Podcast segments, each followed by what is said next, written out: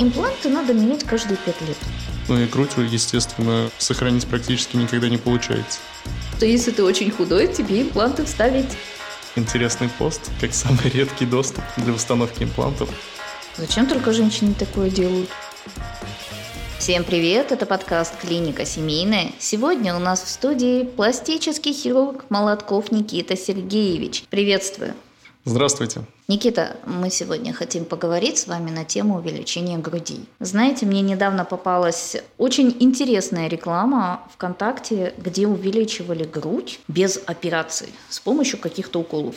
Это вообще реально? Очень интересная реклама. Мне ее, пожалуйста, скиньте посмотреть. Потому что я таких реклам не видел, ну и, в принципе, не представляю метода увеличения какого-то безопасного, кроме как, ну, уже проверенные хирургические методы, такие как увеличение груди силиконовыми имплантами. А ну, есть какие-то небезопасные? Спорный метод в плане увеличения груди собственным жиром, то есть пересадка жировой ткани собственной из одного места в другое, то есть липофилинг. И небезопасные методы это увеличение груди какими-то инъекциями, там, гиалуроновой кислотой той же, что некоторые практикуют, и увеличение груди э, маслом. В смысле маслом? Обычным подсолнечным маслом с кухни? Ну, не этим самым, если говорить уж точно. А, вазелиновым маслом. Некоторые врачи на черном рынке, если их можно так назвать, врачи в кавычках, проводят такие процедуры, как введение вазелинового масла в грудь, и потом эти пациенты приходят уже на удаление этих вот образовавшихся олеогранулем у них в груди,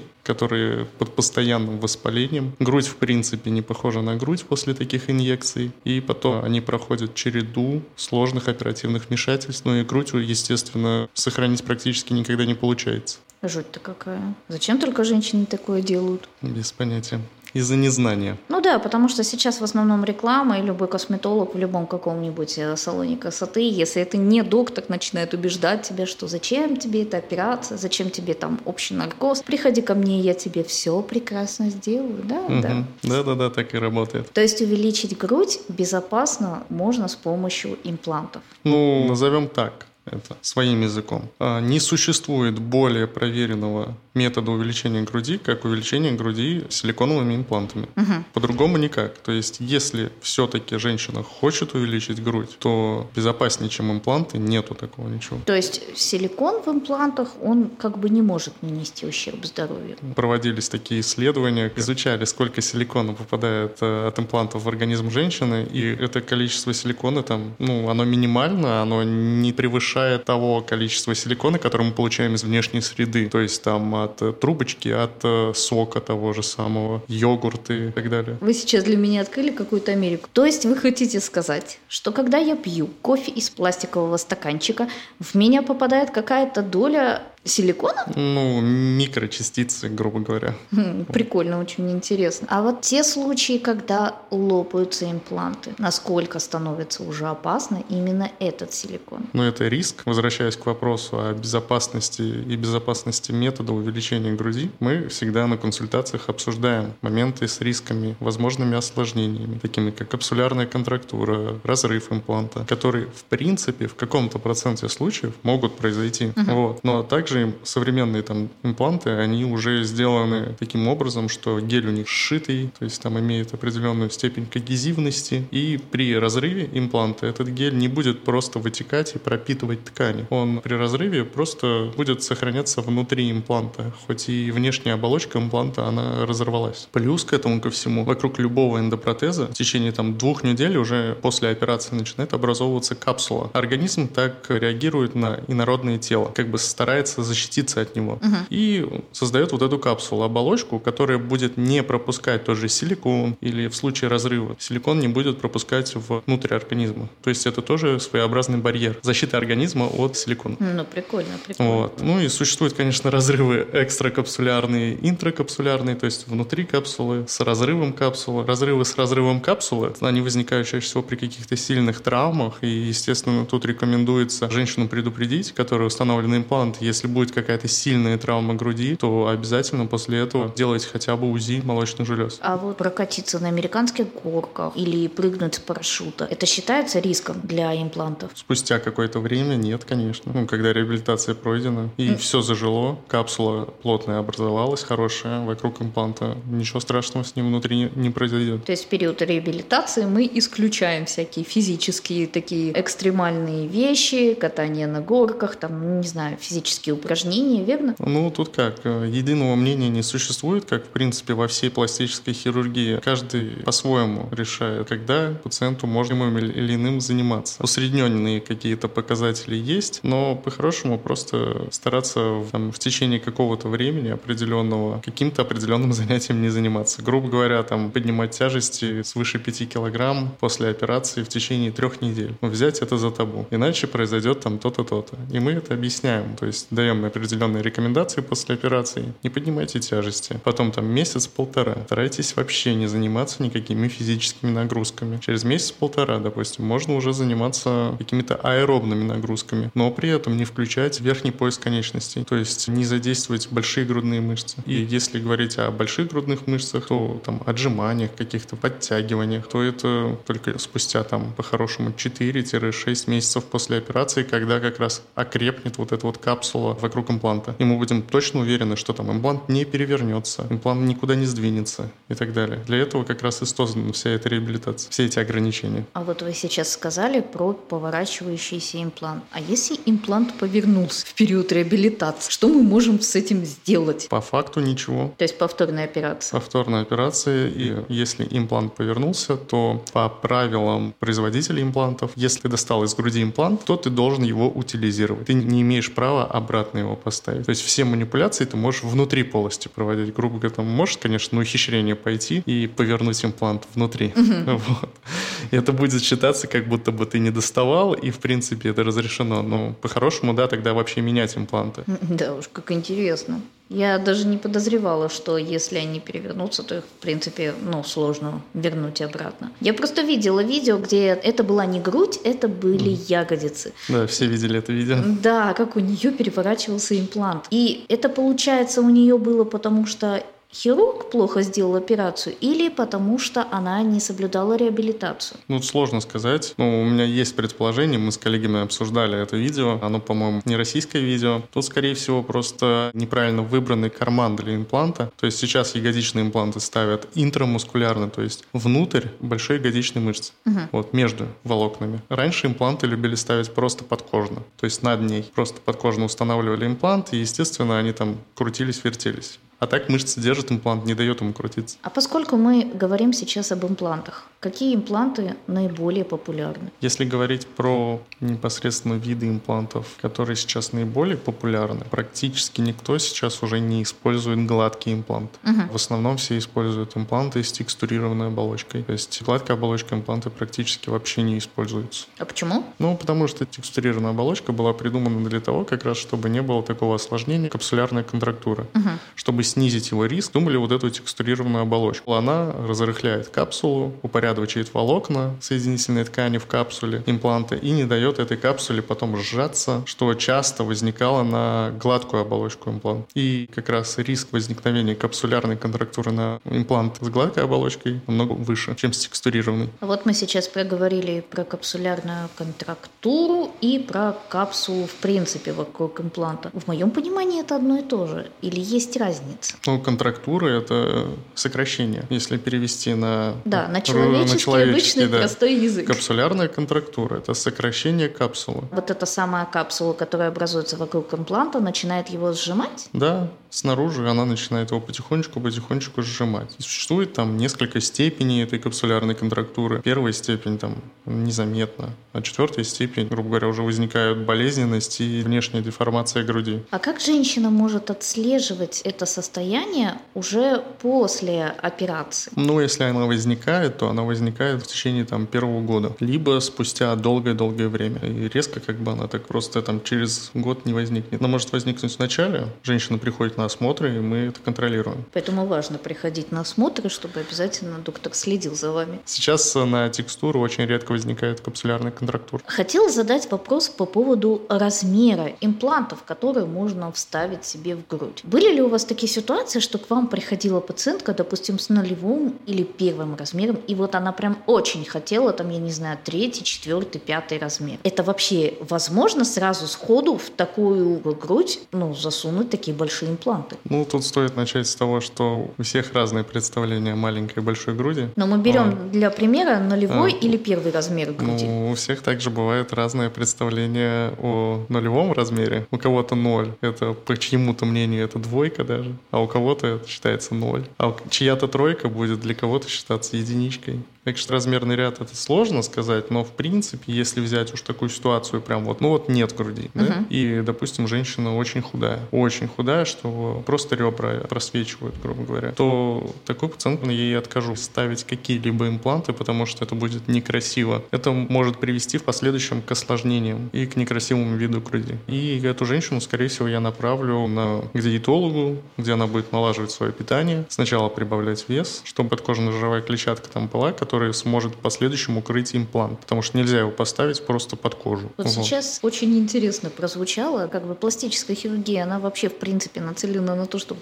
делать людей, допустим, красивыми и так далее. Кто-то там делает липосакцию, чтобы избавиться от жира. А теперь выясняется, что если ты очень худой, тебе импланты вставить, ну, ну будет нельзя. сложно. Да.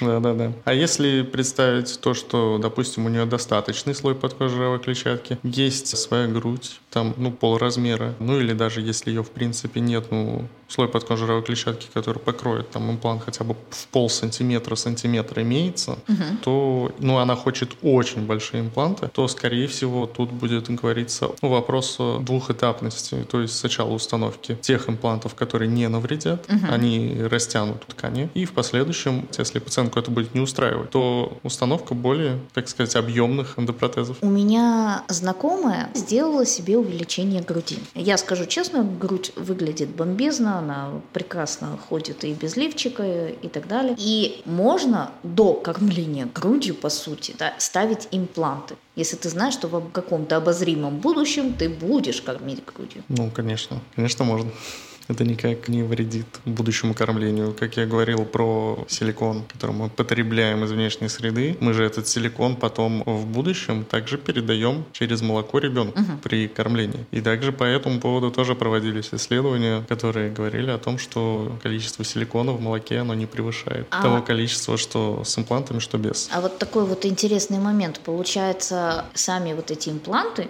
они не мешают абсолютно грудному вскармливанию? Да нет, я не слышал еще каких-то жалоб на грудное вскармливание после типичной установки имплантов через ореол или через субмамарную складку. Жалоб не было, все кормили. А если я, получается, кормлю грудью в данный момент, Через сколько мне можно будет делать увеличение груди? Ну, после того, как закончится кормление, необходимо подождать хотя бы 6 месяцев, и потом можно устанавливать импланты. То есть считается, что за эти 6 месяцев происходит так называемая инволюция молочной железы, протоки уменьшаются, железы тоже уменьшаются, и, в принципе, атрофируется отчасти, и железа приходит к той форме, которая будет неизменна. Если мы сделаем операцию спустя 2 месяца после окончания грудного вскармливания, есть есть риск получить неудовлетворительный как эстетический результат, так и получить каких-либо осложнений там, по типу мастита и так далее. Поэтому лучше подождать 6 месяцев и спокойно оперироваться. Так что, друзья, лучше не врать доктору насчет количества времени да, да, после грудного вскармливания. Да, в принципе, мы же отправляем там на УЗИ молочных желез и так далее.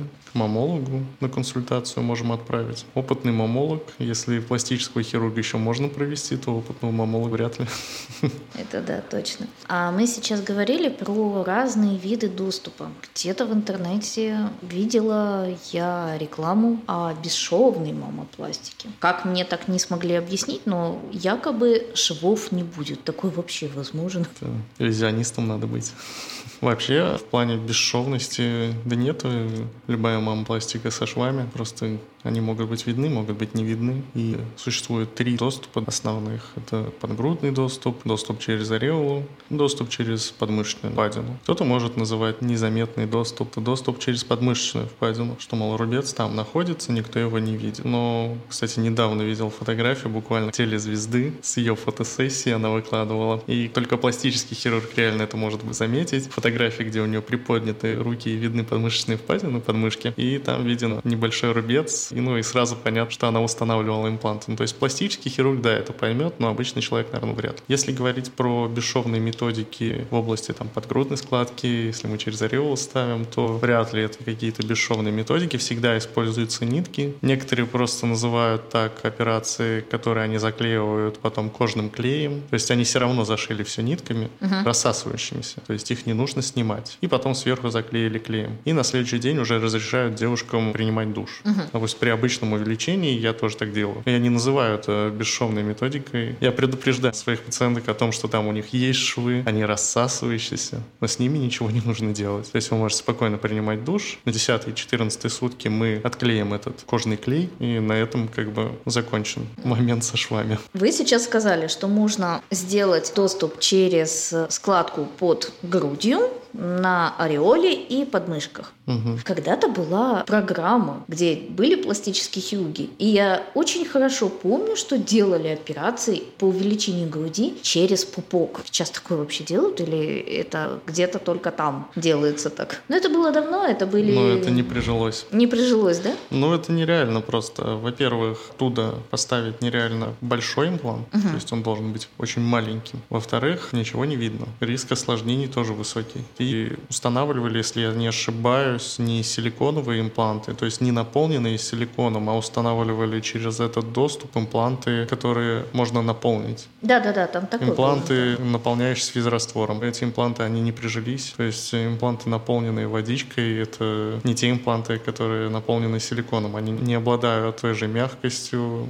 упругостью и так далее. Ну, как это сказать? Как они не похожи на свою собственную грудь, и они чувствуются. Следовательно, они не прижились. А другие импланты силиконовые через этот доступ не установишь. Поэтому его больше нет. Просто про него можно написать интересный пост, как самый редкий доступ для установки имплантов, и не более. Есть еще миф такой, что импланты надо менять каждые пять лет. Это так? Если не ошибаюсь, миф был 10 лет. Данные о том, что надо менять э, импланты раз в 3 года, раз в 5 лет, раз в 10 лет. Э, ну, более точных данных сказать невозможно, потому что источники разные. Поэтому хотим узнать у вас. Вот этот миф с 10 годами, он связан с гарантией имплантов, где написано то, что они готовы поменять импланты бесплатно, если вдруг возникнет на импланты в течение там, 10 первых лет контрактура капсулярная 3-4 степени по Бейкеру. Это как раз те степени, когда импланты следует следует поменять. Угу. А если эта контрактура возникнет позже 10 лет, соответственно, они менять не будут импланты бесплатно. Я думаю, что, может быть, какие-то из врачей, когда-то прочитав это, возможно, начали говорить, что нужно там каждые 10 лет менять, или кто-то это придумал, не знаю. Ну, как-то это прижилось, но это не так. Есть люди, которые ходят с имплантами там и 20 лет. И сейчас приходят люди с имплантами там второго поколения, с жидким силиконовым гелем, как раз, который там, если оболочку вскроешь, он вытечет весь просто как жижа такая. Из детства вот этот вот лизун был.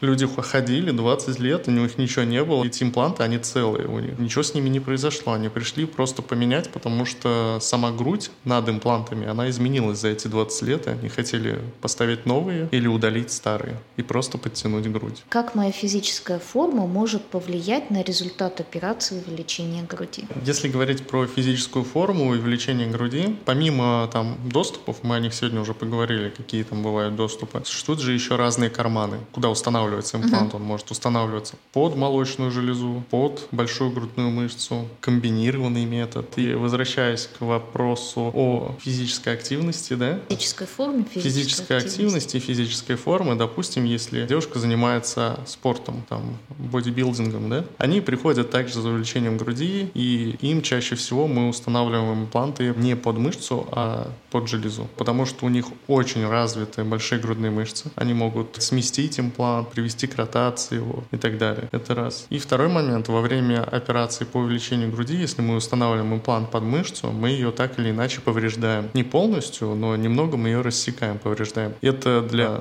данных пациенток это травма. Как моральная, так и физическая, потому что они спортом занимаются активно, и для них, для некоторых это заработок. Им ни в коем случае нельзя повреждать большую грудную мышцу, но поэтому устанавливаются импланты просто под железу. Но не во всех случаях, опять же, я говорил, в зависимости от того, есть ли ткани самой железы и будет ли это смотреться красиво. А если я полненькая? И у меня возникла мысль, что вот сейчас я сделаю себе грудь, потом пойду похудею и буду такая красивая. Такой порядок правильный? Или лучше сначала привести свое тело в порядок, а потом идти за грудью? Второе, наверное, более правильно. Сначала нужно привести себя в форму, а потом идти за пластикой. Особенно это связано с грудью, потому что когда вы похудеете, похудеет ваша грудь, она изменится. Кожа может не сократиться. Допустим, установили импланты грудь там подтянули, которая была, но вы решили еще и похудеть. И если вы похудели, железа уменьшилась, вам уже не нравится. Или вы похудели, железа уменьшилась, но кожа не сократилась, и грудь опять чуть-чуть подвисла. И опять хочется уже ее назад подтянуть. Следовательно, лучше сначала похудеть и потом сделать грудь такую, чтобы грудь в стабильном весе, чтобы она уже там, служила вам долго и счастливо. А если, допустим, я похудела, мы сделали мне грудь,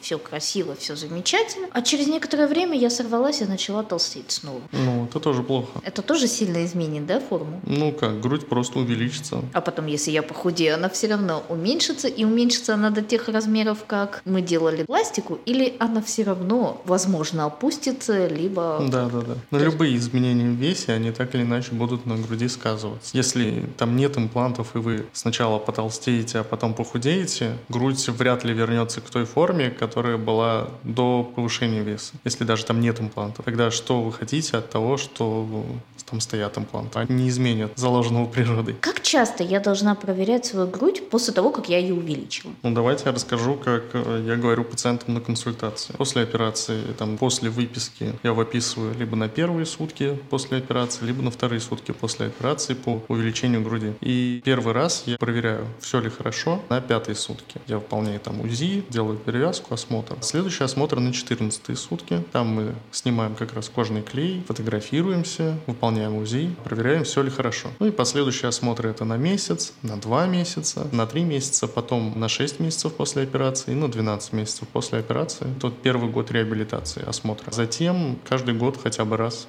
чтобы приходили пациенты, делали УЗИ. По опыту пациентки радуются потом увеличенной груди? Что-то меняется в их, я не знаю, взгляде, поведении? Да, да, удивительно, да. Меняется, меняется. Но не перестаю удивляться, потому что реально меняется. После этого они очень довольны и счастливы полученными результатами. Сделала операцию, получила то, что хотела. Как может не нравиться? Я думаю, и женственнее себя чувствуют девушки. Ну что, Никита, спасибо большое, что вы пришли, что мы с вами поговорили, задели очень интересную тему увеличения груди. Ну и вам тоже большое спасибо, то, что позвали, то, что подготовили вопросы, сами подготовились к этому эфиру. Было очень интересно. Я надеюсь, что слушателям тоже все это понравится, и они будут довольны услышанным. Хотелось объяснить все примерным, доступным языком, ответить на все вопросы. Спасибо большое. Друзья, Друзья, обязательно подписывайтесь на наши странички, ссылки есть в описании подкаста. Также там вы можете задать любые вопросы, и на следующих подкастах мы попытаемся их разобрать. С вами был подкаст «Клиника семейная». Услышимся.